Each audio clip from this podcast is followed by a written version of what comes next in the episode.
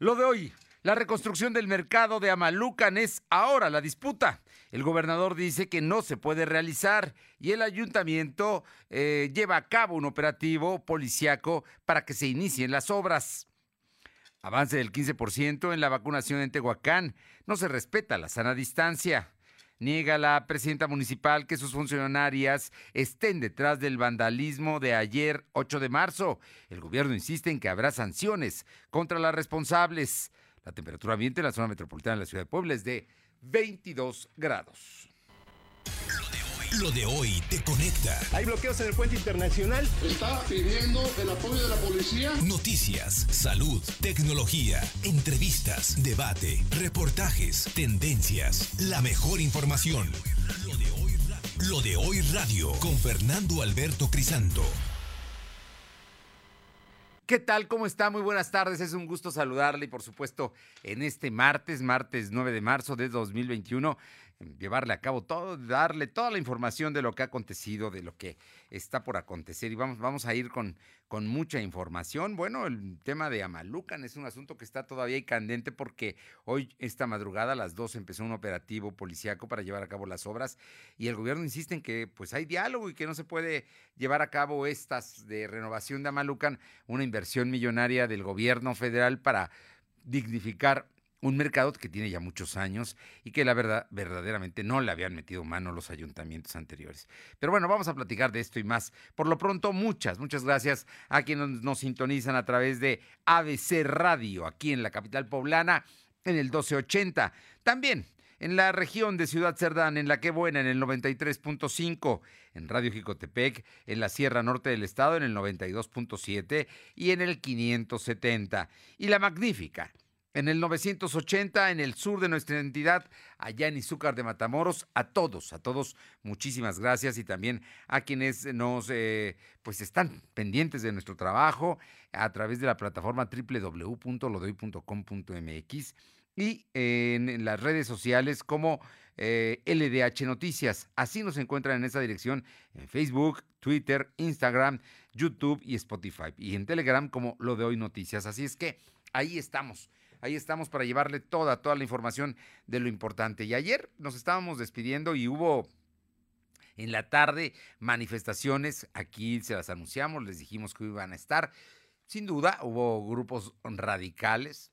No es la mayoría de la manifestación, fue una minoría que llevó a cabo pintas, que llevó a cabo una serie de acciones específicamente en tres edificios públicos, el Congreso del Estado, el, eh, la Comisión Estatal de los Derechos Humanos y en la Fiscalía General del Estado. Y también llevó a cabo pintas y expresiones en lo que fueron los paraderos de, ruta que están a lo largo del de, Boulevard 5 de Mayo desde mm, Analco hasta el que está frente a la Fiscalía General del Estado, donde pues hicieron también manifestaciones y protestas. Yo le digo, este asunto, el gobernador ha dicho que es un día de violencia, la presidenta municipal dice que es de expresiones que no se pueden criminalizar. El asunto está ahí y seguramente habrá denuncias y habrá investigaciones por parte de la Fiscalía General del Estado. Le comento todo esto porque, bueno, así concluyó el 8 de marzo en Puebla. Pero en la madrugada, en la madrugada hubo eh, operativo policíaco de la Policía de Seguridad Ciudadana Municipal allá en Amalucan el reporte y la información porque, bueno, pues quieren empezar las obras ya en este mercado que está al nororiente de la capital poblana. Alma Méndez, muy buenas tardes.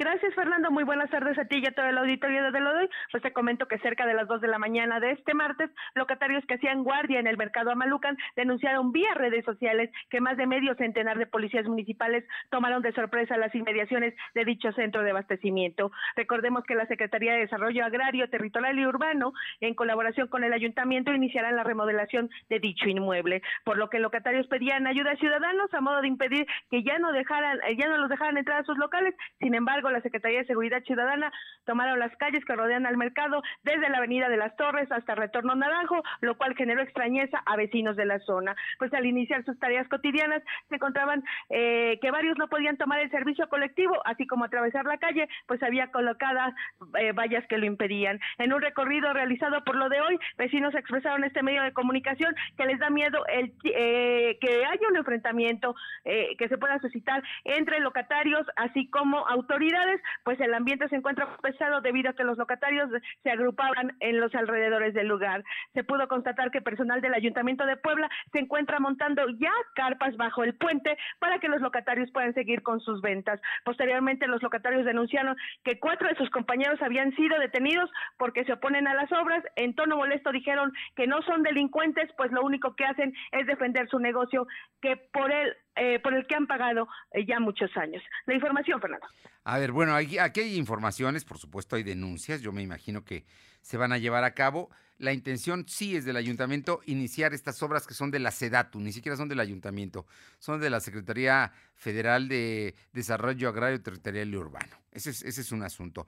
El otro no los podrían detener porque no hay flagrancia, no están cometiendo ningún delito y la Fiscalía General del Estado no está iniciando procedimiento en contra de ellos. Al contrario, en unos minutos más vamos a escuchar la declaración del gobernador en torno a este tema. Lo cierto es que sí hay encono en las partes y un 80% está a favor de que se renueve el, mercado y de esto hay firmas que ha presentado la presidenta municipal y otra parte, una minoría, que no quiere que se toque el mercado y que se deje como está, que la verdad está muy feo y como muladar. Pero bueno, ya cada quien las cosas que determine. Por lo pronto vamos a ver qué es lo que pasa, pero en este momento, después de tu recorrido, sigue el operativo policiaco. Así es, Fernando, comentarte que efectivamente las carpas se siguen montando y la policía sigue y obviamente, pues bueno, la gente está buscando dónde comprar precisamente sus víveres, pues, para poder, eh, pues, comer. Claro. No, bueno, es una zona, es un mercado además que tiene mucha, mucha gente, porque hay unidades habitacionales muy cercanas y hay fraccionamientos, ¿no? Que están ahí a un, a, un pie de unas calles de, este, de este lugar. Así es que vamos a ver finalmente cómo, cómo termina todo esto. Muchísimas gracias. Seguimos al pendiente. Vamos con mi compañero Silvino Cuate, porque el gobernador Barbosa habló precisamente de este tema del mercado Amalucan. ¿Qué dice el gobernador Silvino? ¿Qué tal? Muy buenas tardes. Pues informarte que esta mañana el gobernador Miguel Guarda señaló que la remodelación del mercado Malucan no se puede ejecutar si no existe diálogo con los comerciantes para llegar a un acuerdo a fin de no afectar sus ingresos. El mandatario poblano reiteró que su recomendación es dialogar para evitar confrontaciones. Para ello, exhortó a las autoridades municipales a establecer comunicación con las dos partes, la que está a favor y la que no quiere que se lleve a cabo la remodelación. El gobernador agregó que su administración tiene conocimiento de que el ayuntamiento busca demoler el mercado, y eso es un tema municipal, ya que el asedato únicamente debe cumplir con la documentación necesaria para ejecutar el proyecto de construcción. Es importante recordar que esta mañana comenzaron los trabajos previos a la remodelación del mercado de Malucan y para ello se habitaron lugares específicos con lonas y demás artículos para que los comerciantes pudieran llevar a cabo sus ventas. La información.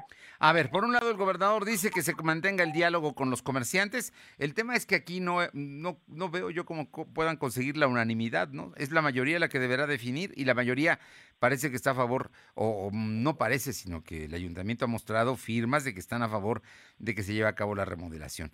Pero el tema es que el gobernador pide que se dialogue para evitar eh, confrontaciones y, exhortó a la autoridad municipal a que platique con las partes que están a favor y las que no quieren la remodelación. Pero el ayuntamiento de Puebla, ¿qué dice sobre este tema?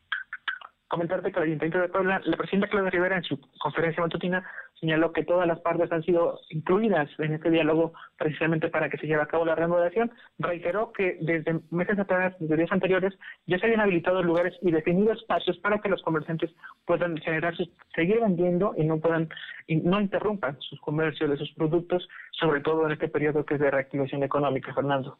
Bueno, pues ahí está, ahí están los temas, están las posiciones y vamos a ver, el ayuntamiento lo que está preparando son carpas y lugares para que ahí se trasladen mientras se lleva a cabo la obra los comerciantes y no pierdan sus ventas. Efectivamente, es para que no pierdan sus ventas durante ese periodo que eh, la obra se tiene prevista que termine a finalizar la administración de Claudio Rivera y Banco. Estás hablando de septiembre, ¿no? Aproximadamente. O sea que más vale que empiece pronto porque si no, no van a terminarla.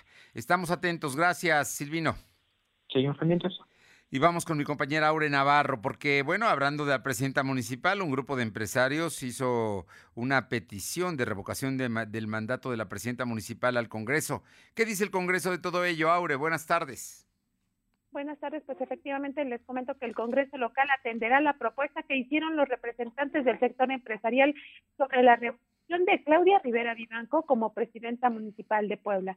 La diputada local y presidenta de la Jucopo, Nora Merino Escamilla, confirmó que en próximos días se estará reuniendo con representantes de la iniciativa privada para conocer a fondo su solicitud y actuar en consecuencia. Esto se da, Fernando, luego de que en días recientes, pues el presidente del Consejo de Comerciantes del Centro Histórico, José Juan Ayala, junto con la red de franquicias y la Cámara Nacional de Gimnasios, pues coincidieron en que es importante promover esta revocación de mandato de la morenista ante acciones de gobiernos fallidas, dijeron, por lo que Nora Merino se dijo comprometida a escuchar y atender el llamado que el sector empresarial está haciendo hacia el edil de Juntos Haremos Historia, Fernando. Bueno, pues, por si Nora Merino fuera, ya en este momento lo hubiera precisamente revocado el mandato a la presidenta municipal. No solamente no lo quiere, le enseña los dientes todos los días, ¿no? Ayer habló mal de ella y hoy otra vez. Pero bueno, ahí está el asunto de la política local. Y mira, que las dos son de Morena. Una recientemente se cambió de camiseta, Nora Merino, porque era del, del partido Encuentro Solidario. Y Claudia Rivera, pues es fundadora de Morena. Así están las cosas. Muchas gracias, Aure.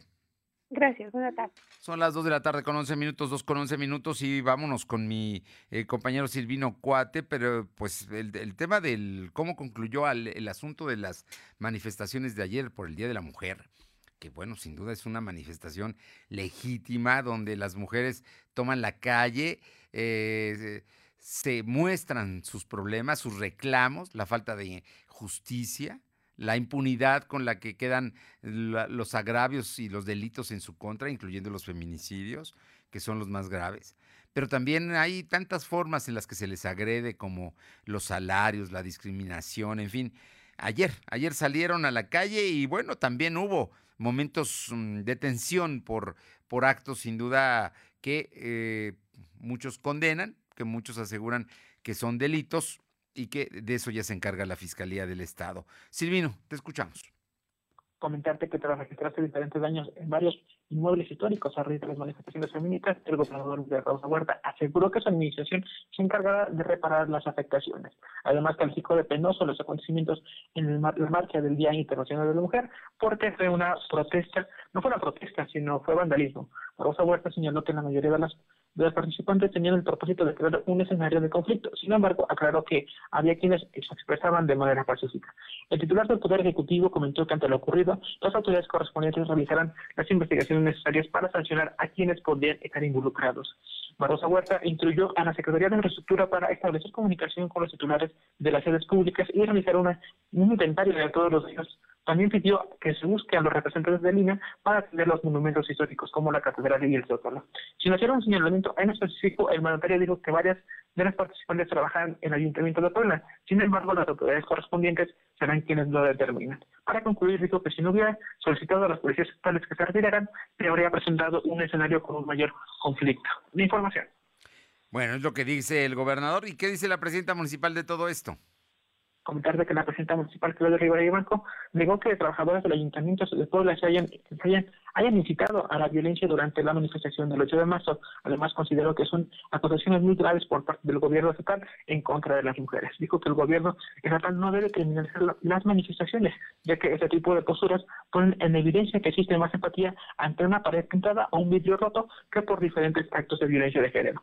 Cuestionada sobre qué opina sobre las acusaciones del gobierno en contra de las trabajadoras del ayuntamiento, la presidenta dijo que es muy delicado hacer señalamientos de esa manera. Argumentó que muchas de las fotografías que circularon en algunos medios de comunicación son imágenes que se tomaron en años pasados. Por ello, al hacer señalamientos se estarían violando derechos humanos y la, eh, la presunción de inocencia. Agregó que acudirá a la Comisión de Derechos Humanos del Estado para que se dicten medidas cautelares y no se violen los derechos de las mujeres que participaron en diferentes manifestaciones el día de ayer. Además, criticó lo dicho por la presidenta del Congreso, Nora Medina Escamilla, ya que el Poder Legislativo aún tiene temas pendientes que a la fecha aún no atiende. La información. Bueno, ahí está, ¿no? La presidenta de Morena, Claudia Rivera, diciéndole a la diputada de Morena que se ponga a trabajar cosas, cosas que estamos viendo en la política poblana. Muchas gracias, Silvino. Buenas tardes. Son las 2 de la tarde con 15 minutos, 2 y cuarto. Lo de hoy es estar bien informado.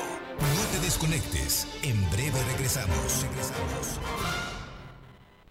¿Ya encontraste esos tenis que dicen estoy un paso adelante? Encuentra en Coppel Canadá variedad de calzados de marcas exclusivas para expresarte en tu propio lenguaje y a precios súper accesibles. Como esos tenis Nike desde 134 pesos quincenales o sandalias con tacón Sahara desde 32 pesos quincenales que dicen estoy marcando tendencia. La vida se camina. Coppel Canadá. Lo de hoy es para ti. Conéctate a www.lodehoy.com.mx y suscríbete para recibir la mejor información en tu email. México, su naturaleza, su cultura, sus colores, sus sabores, las diferencias. Entre todas y todos nos fortalece. Vamos a luchar para darlo todo con determinación, con orgullo, con fuerza va por el futuro, va por nuestra gente, va por el bienestar, va por las familias, va por esta tierra, va por México. PRI, el Partido de México. Escúchanos en Spotify, búscanos como LDH Noticias. La vacuna contra la COVID-19 ya está en México y durante los próximos meses llegarán millones de dosis más. La vacunación es universal y gratuita, empezando con el personal médico. Es momento de esperanza y tu ayuda es muy importante para enfrentar al coronavirus. Mientras te toca vacunarte, quédate en casa. Mantén limpias tus manos y guarda sana distancia. Recuerda, si te cuidas tú, nos cuidamos todos. Gobierno de México. Lo de hoy es estar bien informado. Estamos de vuelta con Fernando Alberto Crisanto. Los personajes de hoy, las ideas y los hechos se comparten en la entrevista. Son las 2 de la tarde con 17 minutos, 2 con 17 y me da muchísimo gusto saludar a Ivonne Vargas, asociada en Capital Humano en el Centro de Estudios de Empleo Formal, para platicar de un tema que se está generando en la sociedad mexicana y que debemos observar y que debemos ver qué políticas públicas o qué se va a hacer para evitar este hecho el que las mujeres, las mexicanas, renuncien a su trabajo por falta de apoyo en las empresas y también porque ante las condiciones de la pandemia, vamos a cumplir un año de confinamiento en muchos casos, ellas son las que se tienen que quedar en casa, son las que tienen que atender a la familia, atender las clases, ver otras cosas y frenan su desarrollo profesional.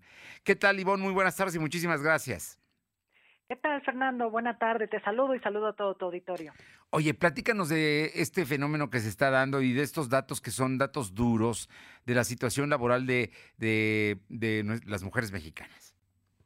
Mira, sabíamos, porque es algo que eh, eh, ha sido del conocimiento, ¿no? De, de, de, todo el mercado desde que inicia la pandemia, que las mujeres son esta población que resulta eh, impactada, ¿no? De manera muy significativa.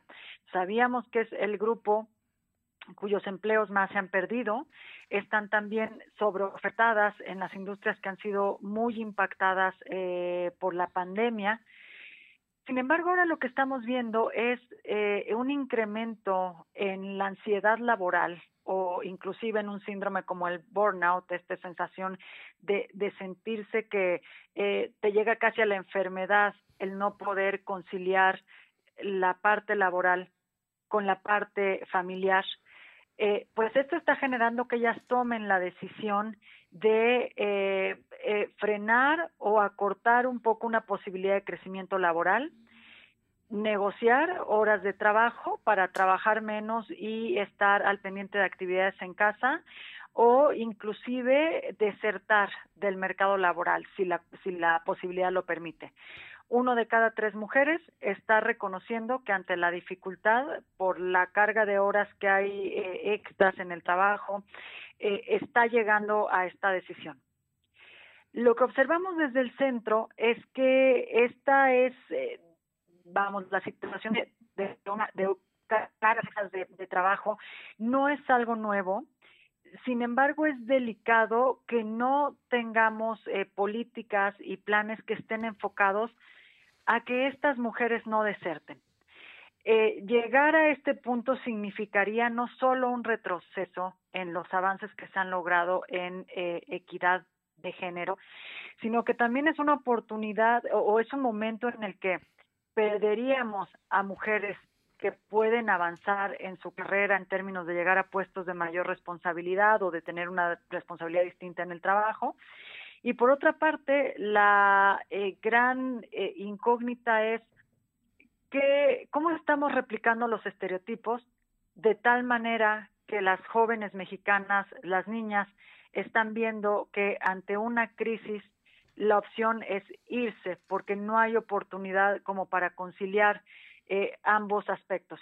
Estamos hablando de eh, que en 15 años aproximadamente estaríamos viendo los efectos que genera la pandemia respecto a salud emocional en las mujeres. Secuelas.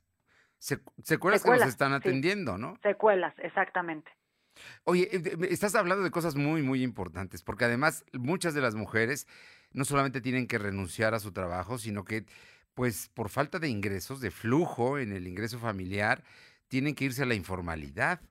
En Puebla, por ejemplo, siete de cada diez eh, poblanas están en la informalidad y eso es un asunto muy delicado porque también pues es su futuro profesional y, y, esta generación que está trabajando es una generación que se había preparado, que había ido a la universidad, que había hecho muchas cosas para ser muy competente laboralmente. Así es es una cifra delicada en un contexto laboral que, que tiene estos números. Una economía mexicana que eh, sobrepasa el 60% de la informalidad, en la que las mujeres justamente llegan a, esta condición porque no encuentran un, empleo eh, formal, ¿no? En, la que accedan a prestaciones, por una parte, y también en, en, la que pues puedan continuar con sus ingresos, ¿no?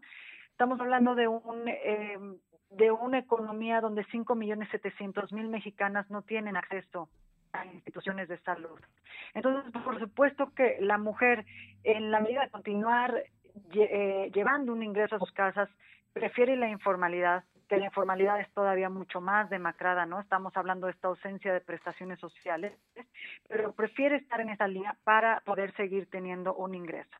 Y llega a esta condición sin haber tenido la oportunidad de pues tener una conversación de carrera, de haber participado de un programa dentro de la empresa o de un programa eh, a nivel de política pública que le ayudara. Entonces ese es el marco en el que estamos en esta fecha eh, que se quedará con fuertes consecuencias en un mercado de pandemia donde la política es eh, o están completamente desarticuladas, ¿no? No tenemos un diálogo común entre organismos como para ver cómo apoyar a estas mujeres a que no hagan a un lado sus carreras. Estamos platicando con Ivonne Vargas, asociada en Capital Humano en el Centro de Estudios de Empleo Formal. Ivonne, te pregunto, no hay políticas públicas para, para que atiendan esto que sin duda hoy están advirtiendo ustedes que es un problema que no va a ser inmediato o que ya lo es ahora, más bien que ya es problema, pero que va a ser de largo plazo también. Me parece que sería aventurado comentar que lo que se ha trabajado no ha dado cierto efecto, porque también ha habido avances aunque el, reto nos parece en eh, que mucho de esto está enfocado en cosas que por supuesto ya conocemos.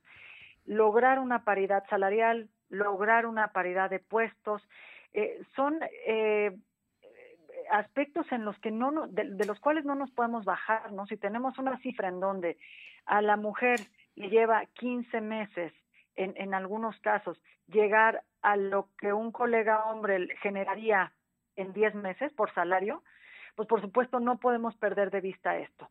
Pero aquí lo que vemos es que hay una desarticulación en acciones muy puntuales que se pueden llevar en las empresas a nivel de gobierno, por ejemplo, en capacitación de mujeres, reentrenamiento de nuevas habilidades, eh, hacer medidas o iniciativas que impulsen a las empresas a que trabajen más en, en, estos cuadros, sobre todo en, en estos cuadros de mujeres que tienen la oportunidad de dar el siguiente paso, pero que ante una política o ante una cultura que no rompe con los estereotipos, pues no puede lograrlo.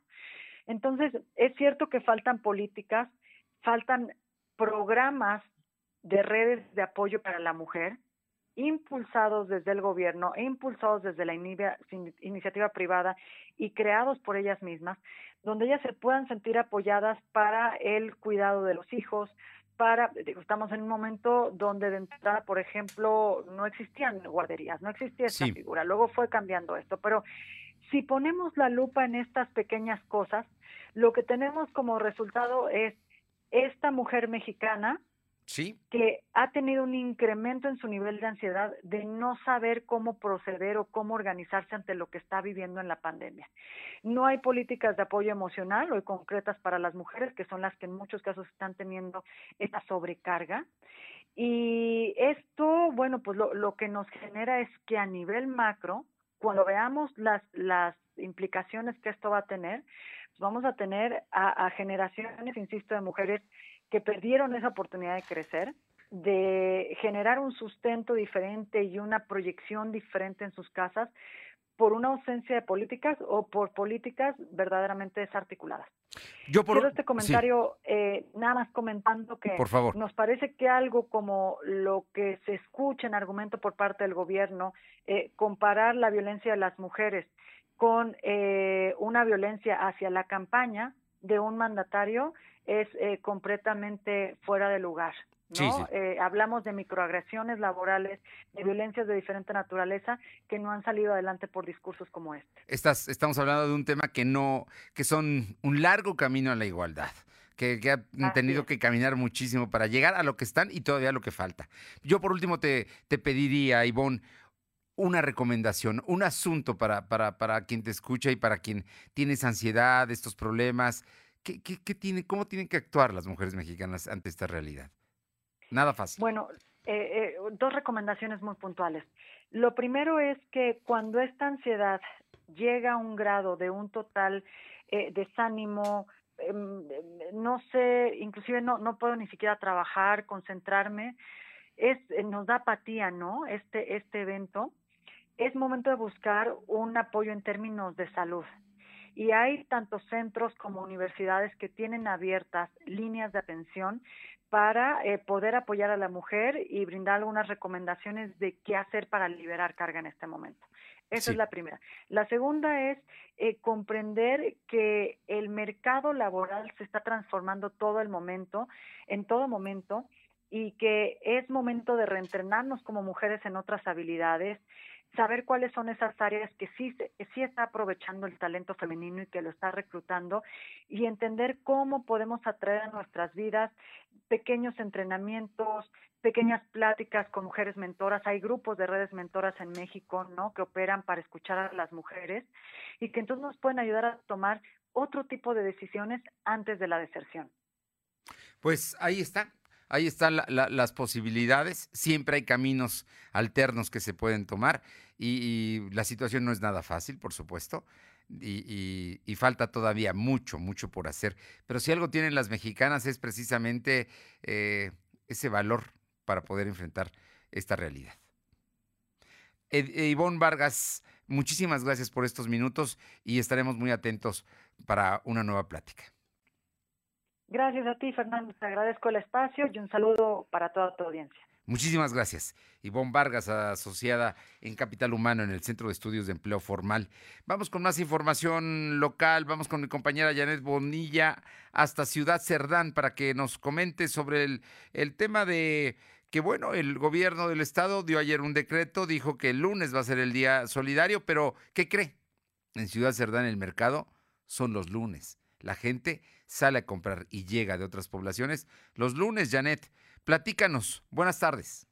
Fernando, muy buenas tardes para ti, para todo el auditorio. Efectivamente, y ayer lunes se pudo ver mucha movilización de personas en el centro de Ciudad Cerdán. Cientos de familias acudieron a realizar compras al tianguis, tiendas de autoservicio y realizar trámites. Si bien es cierto, tianguistas se instalaron en un porcentaje menor, ya no hubo tanta distancia entre un puesto y otro como se había hecho en eh, días anteriores y muchas personas siguen sin utilizar el cubrebocas y aun cuando ha pedido no acudir a dicha actividad económica con niños y adultos mayores, muchos hacen caso omiso a estas recomendaciones. Respecto al tema del decreto que emitió el gobierno del estado, el presidente interino de Ciudad Cerdán, Alfonso López Sandoval, mencionó que es complicado fijar el día lunes como día solidario, ya que representa actividad económica para el municipio. Es importante destacar, como bien lo mencionabas, que la actividad para tianguis y comercio ambulante, pues es aquí en, el, en Ciudad Cerdán los días lunes, Fernando. Pues sí, ¿cómo le haces? Es cultura, la gente está acostumbrada a ir el lunes a, a las compras, al tianguis, en fin, vamos a ver qué es lo que pasa. De todas maneras, estaremos atentos. Muchas gracias, Janet. Buenas tardes, Fernando. Y mi compañera Alma Méndez dice que, bueno, ella entrevista a la gente de la Canaco, la Cámara Nacional de Comercio, y ellos ven con optimismo este nuevo decreto. Aquí en Puebla, por supuesto, el hecho de que el lunes sea el día solidario no va a afectar mayormente y se recupera la mitad del domingo. Te escuchamos, Alma. Gracias, Fernando. Pues como bien comentas, la Canaco celebró que dentro del decreto emitido por el gobierno del estado ya solo se tenga un día solidario, pues el domingo es un buen día de venta. El presidente de este organismo, Marco Antonio Próspero Calderón, apoyó que los aforos sigan estrictos, pues eso ayudará a que no crezcan los contagios por COVID-19. Adelantó que esta semana ya tendrá un acercamiento con el nuevo coordinador de protección civil estatal, donde le propondrán que eh, eh, cómo activar los giros que aún siguen cerrados, como el comercio esencial de eh, vinos y licores, pues aseguró que es un gran mercado, un gran empleador y dijo que siguen eh, su propuesta sobre la mesa. En su oportunidad, la presidenta de la Canidac, Olga Méndez Juárez, coincidió con el presidente de la Canaco, pues dijo que el abrir los domingos le representa un 80% de su venta, ya sea con el servicio de domicilio o para llevar, además de que el estar cerrado un día como el domingo afectaba a los trabajadores debido a que no generaba las propinas, además de que los días solidarios uno lo absorbía el trabajador o se negociaba, pues a veces los dueños pagaban los dos días solidarios y como siempre el más afectado era el trabajador, por lo que ya es un avance para la recuperación económica, así como para el turismo, que si bien no hay mucho, el, el, el que había no tenía dónde comer. Dijo que de los 16 mil empleos que genera la Canedac, el 70% ya se encuentra trabajando de manera normal. La información, Fernando. Gracias.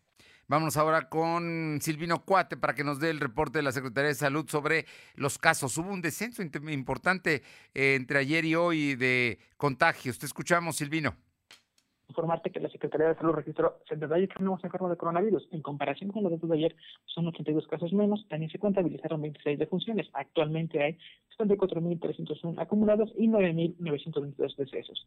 El secretario de Salud, José Antonio Martínez García, explicó que hay 866 casos activos distribuidos en 68 municipios. Del total, 854 pacientes están hospitalizados. Solo 89 requieren atención mecánica asistida. Información. Bien, bueno, pues hay que, hay que decirlo, ¿no? Así como luego destacamos cómo crece también ahora que las cosas se están dando a la baja, también hay que comentarlo, no hay que echar campanas al vuelo, todavía hay muchas cosas pendientes, pero ha bajado, por ejemplo, el caso de hospitalizaciones, ¿no? Y, eh, en este momento hay solamente 854 y 89 requieren eh, atención mecánica asistida y también descendió el número de, eh, de contagios y de fallecimientos. Muchas gracias. Sigamos pendientes. Son las 2 de la tarde con 33. Lo de hoy es estar bien informado. No te desconectes. En breve regresamos. Regresamos. Entonces, ¿qué va a hacer, doctora? Pues igual que ustedes.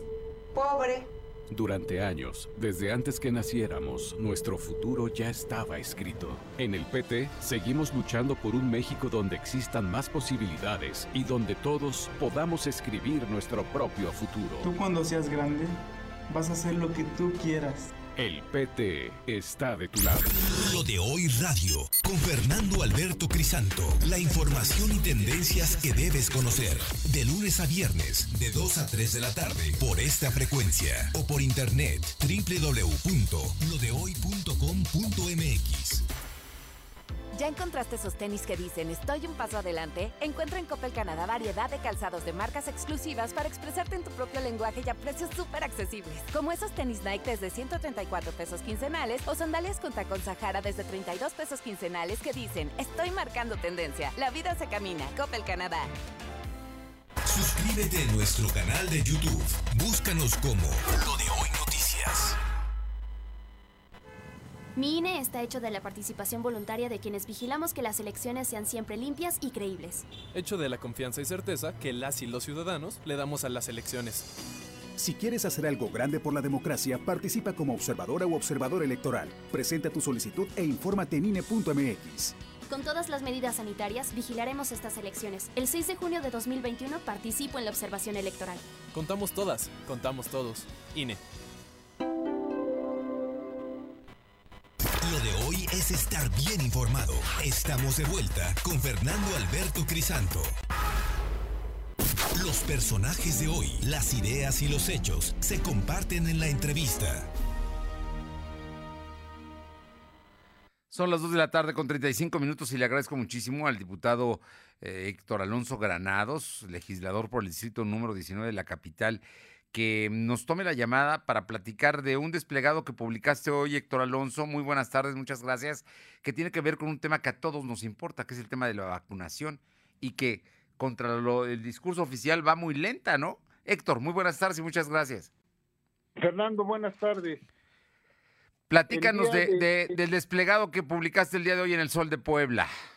Sí, fíjate que el día de hoy estoy elevando una petición de los representados de mi distrito, puesto que se está aplicando una estrategia equivocada con la distribución de vacunas.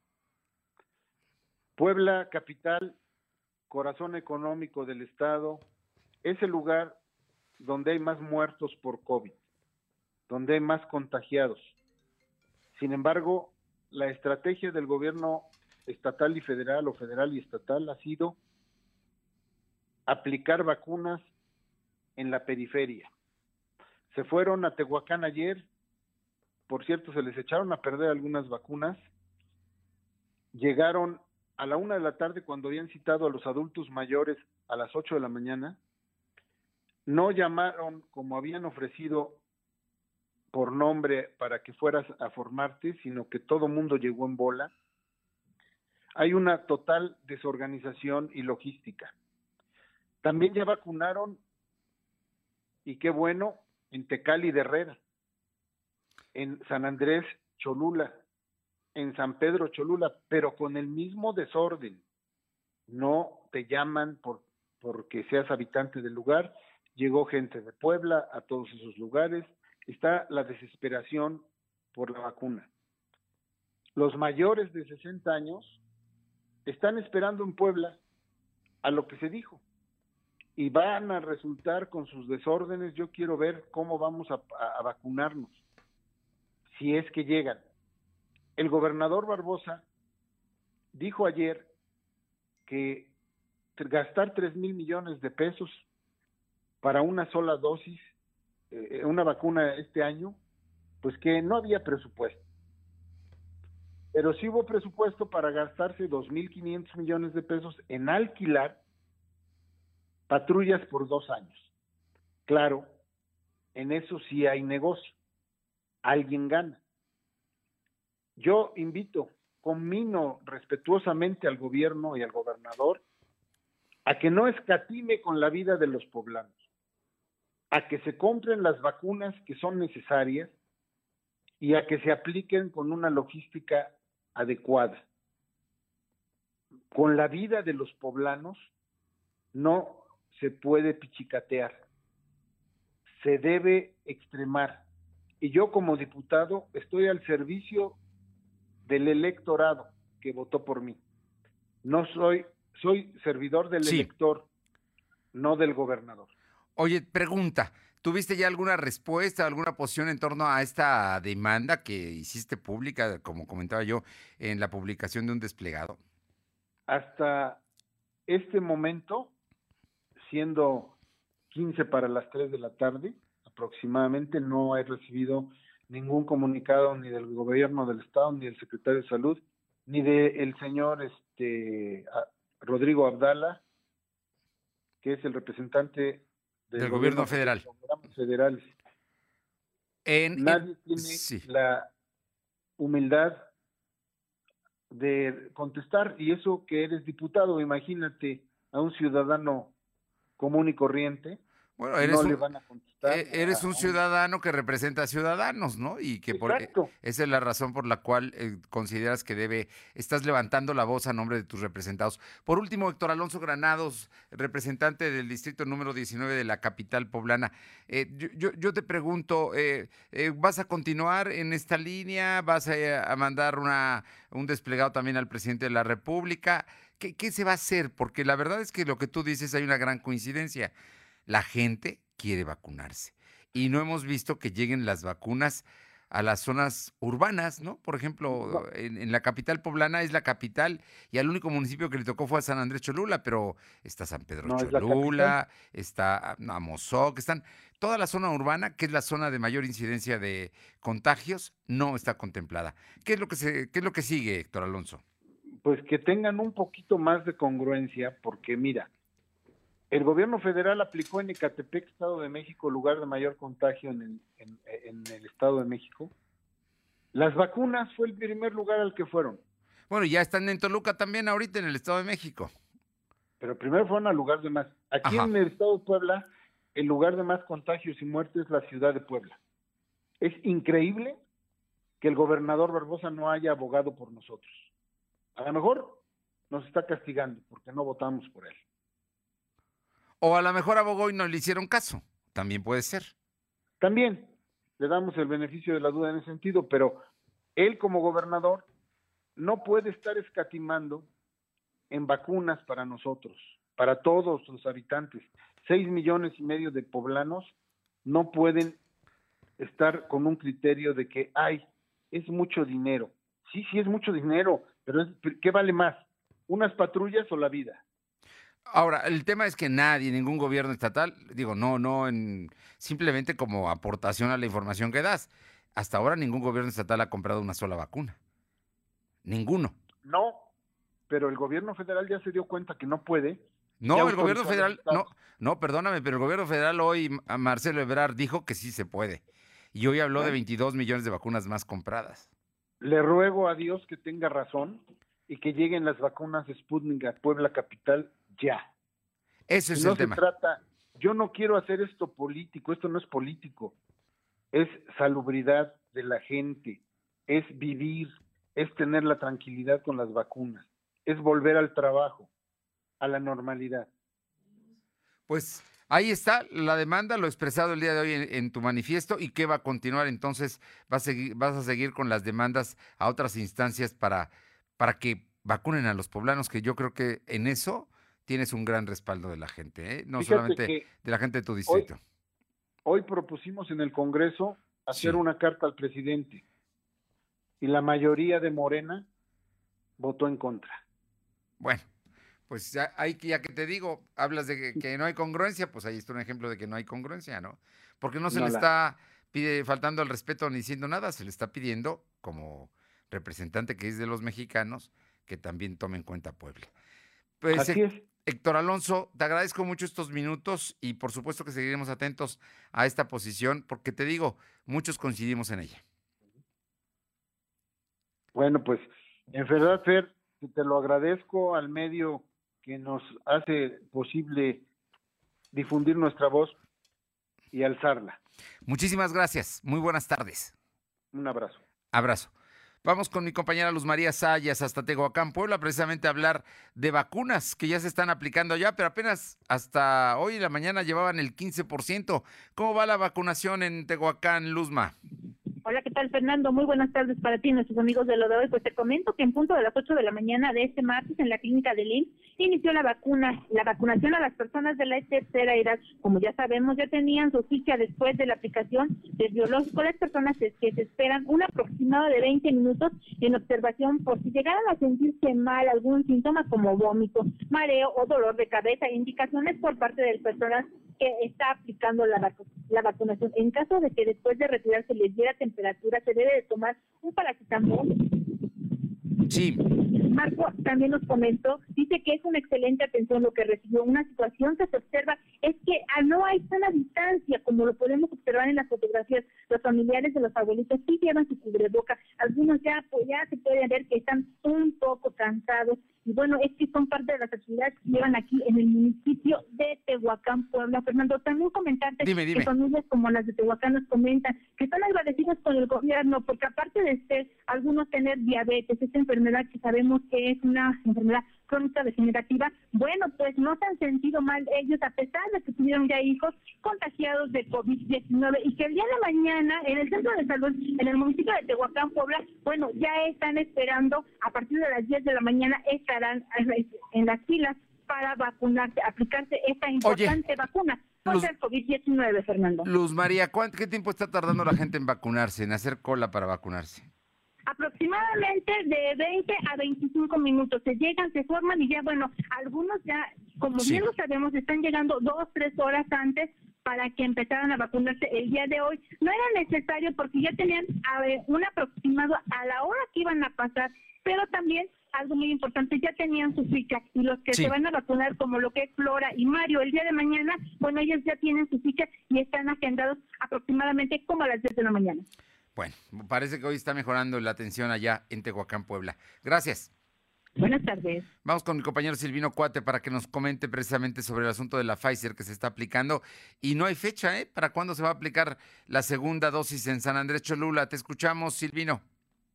Efectivamente, comentarte que el secretario de Salud, José Antonio Martínez García, informó que se tiene un avance del 15% en la aplicación de la vacuna Pfizer a personas de la tercera edad en el municipio de Tehuacán.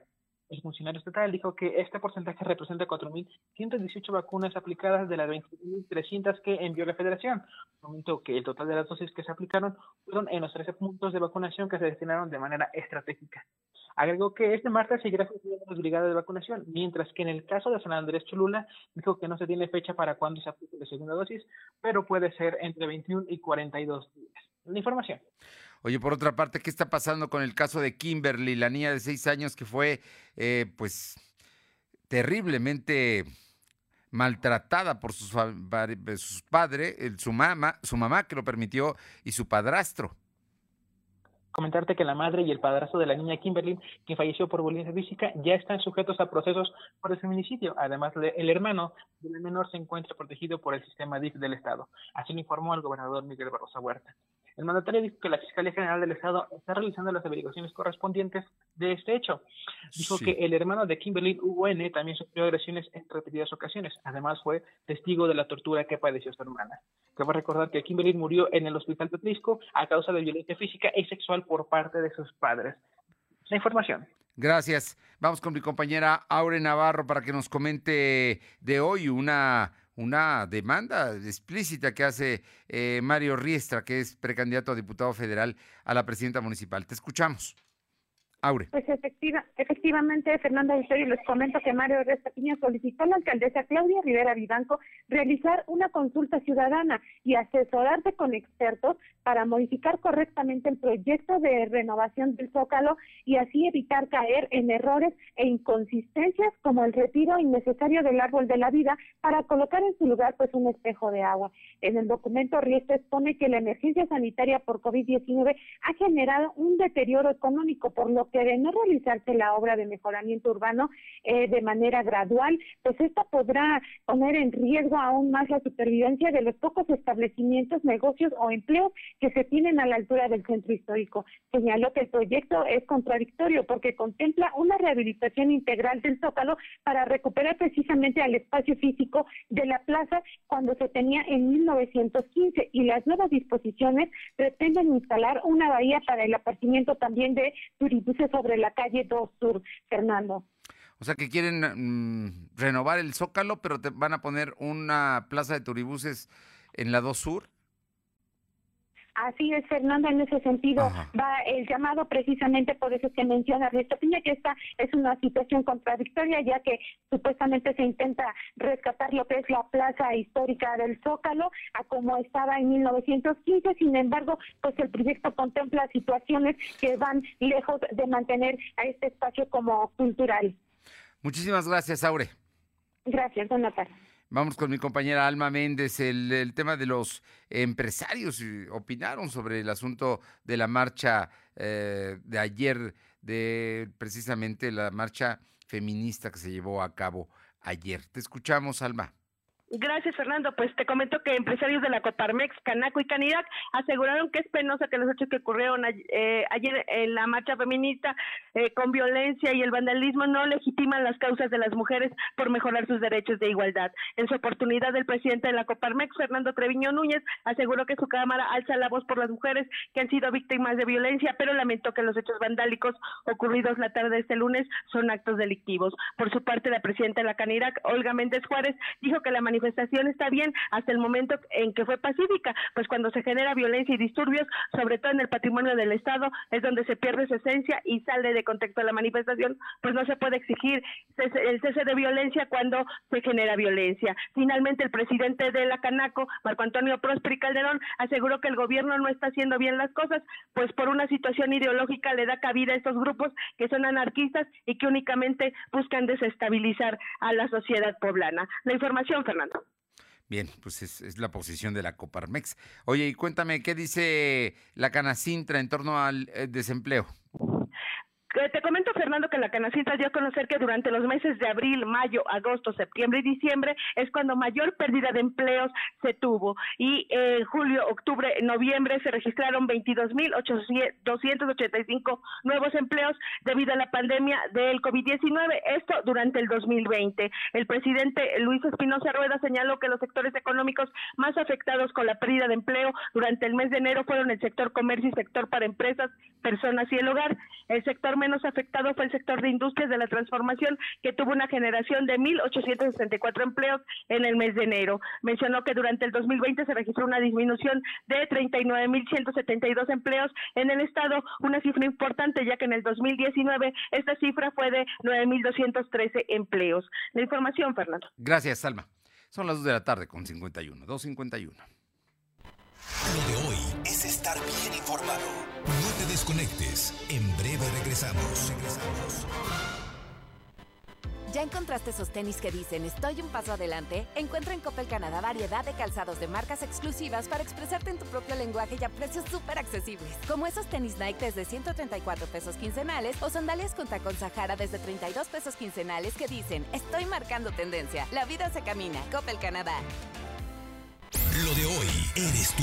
Tu opinión nos interesa. Deja tu mensaje vía WhatsApp al 2223 2375 83. Comparte tus imágenes y tus reportes por Telegram al 2223 2375 83.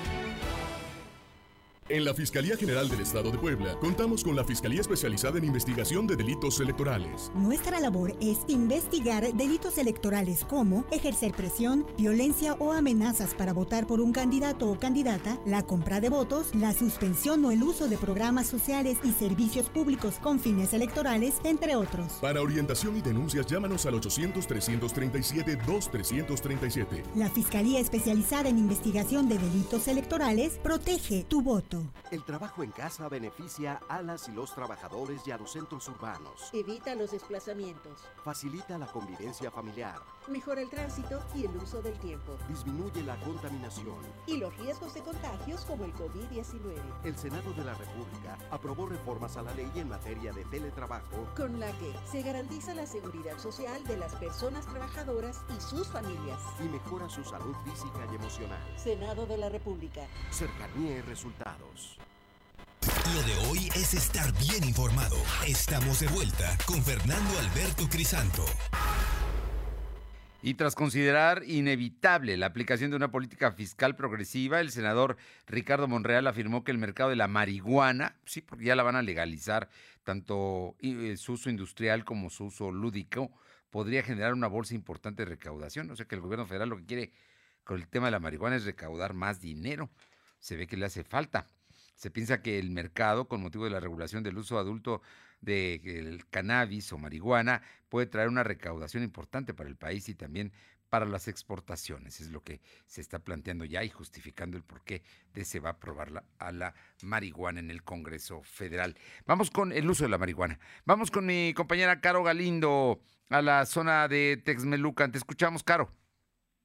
Fernando, buenas tardes a ti y al auditorio. Comentarte que el día de hoy elementos de la Policía Municipal de Texmelucan, así como estatales y de San Lorenzo Chalcingo, lograron el aseguramiento de un sujeto apodado El Piolín, que hoy se sabe sería integrante de la banda de los Guasones que opera en, calle de, en calles de San Lorenzo Chalcingo y que se dedican al robo con violencia. A este sujeto le fueron aseguradas al menos 94 dosis de la droga conocida como cristal, un arma de fuego. Lo anterior se dio luego de una persecución y donde este sujeto hizo disparos en contra de las autoridades que realizaban operativos de vigilancia de manera coordinada allá en San, en San Lorenzo Chalcingo.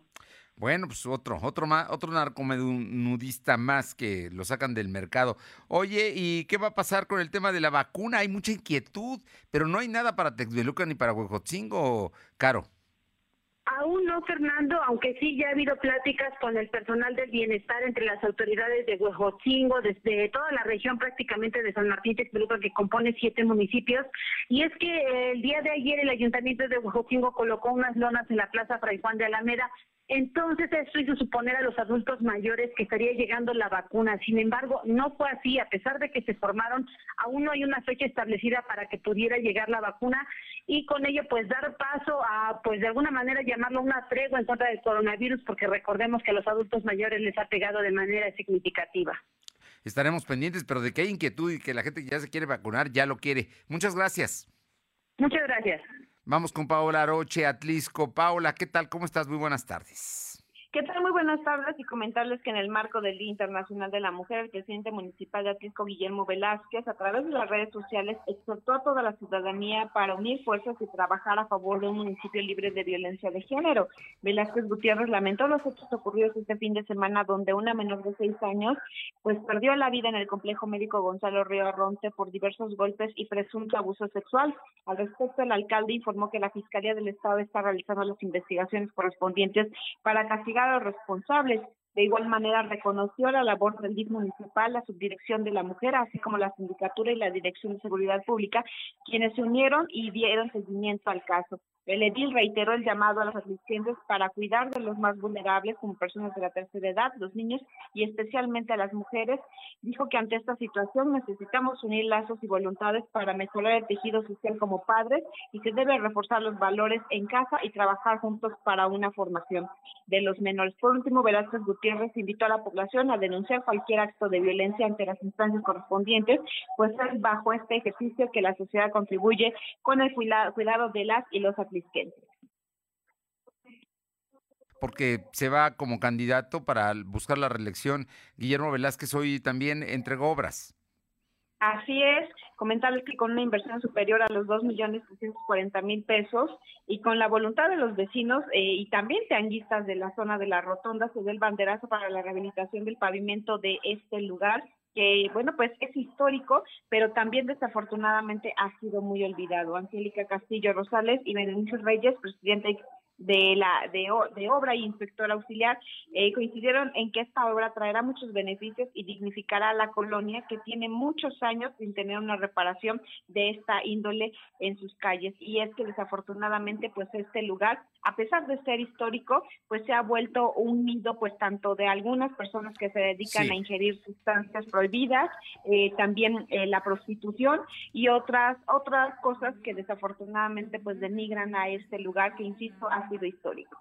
Bien, muchísimas gracias, Paola. Buenas tardes. Buenas tardes. Por cierto, mediante labores de inteligencia y campo, la Fiscalía General del Estado logró ubicar la forma, eh, de forma ilesa a una mujer víctima de extorsión telefónica en su modalidad de secuestro virtual. El 5 de marzo pasado, la afectada, que se hospedaba en un hotel de Atlisco, recibió la llamada de un hombre quien le indicó no salir de su habitación ya que supuestamente a los alrededores se encontraba una bomba, una banda peligrosa. Además, mediante engaños obtuvieron datos de la víctima para realizar llamadas de exigencia económica a su esposo e hijo, a quienes les aseguraron tener secuestrada a la agraviada, por lo que pidieron medio millón de pesos. ¿Qué tal? Pero la encontraron, ¿eh? Esta extorsión y secuestro no se pudo llevar a cabo, era un secuestro virtual. Y por otra parte, vamos con mi compañero Uriel Mendoza, la Mixteca. Te escuchamos, Uriel. Fernando, muy buenas tardes. Hay información del municipio de Izúcar de Matamoros, donde en las últimas horas se daba a conocer la detención de un masculino, esto en la Junta Auxiliar de San Felipe Ayutla. Eh, bueno, por la aportación ilegal de un arma de fuego. Se tuvo un reporte que este pues, hombre estaba realizando detonaciones de arma de fuego en un espacio público. Arriban los elementos de la policía municipal y se dirigen de inmediato hacia este individuo que se identificó como José Miguel N de tan solo 19 años. Él, pues, le realizan una inspección de rutina y se halló entre sus pertenencias un arma de fuego tipo escuadra calibre 22, un cargador de metal, una caja con 50 cartuchos útiles y 17 cartuchos sueltos. Pues bueno, esto sin contar con una licencia de portación. Al profundizar con las investigaciones, pues bueno, el ahora detenido fue puesto a disposición de la Fiscalía Regional de Izúcar de Matamoros, instancia que determinará, bueno, pues su situación legal. Fernando, la información. Muchas gracias, Uriel. Y también durante una acción extraordinaria de Cabildo se notificó a los integrantes la aprobación de la solicitud a Irene Olea Torres, que es la eh, síndico municipal, para separarse del cargo a partir del domingo 7 de marzo con un periodo vigente de, de 90 días. ¿Sabe por qué?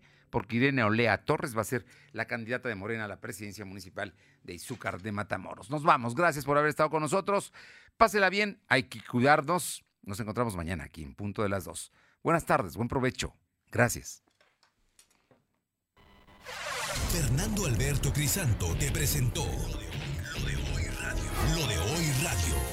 Te esperamos de lunes a viernes, de 2 a 3 de la tarde por esta frecuencia, en la cobertura más amplia a nivel estatal. Y síguenos en internet www.lodehoy.com.mx y en nuestras redes sociales como arroba LDH Noticias. Lo de hoy radio.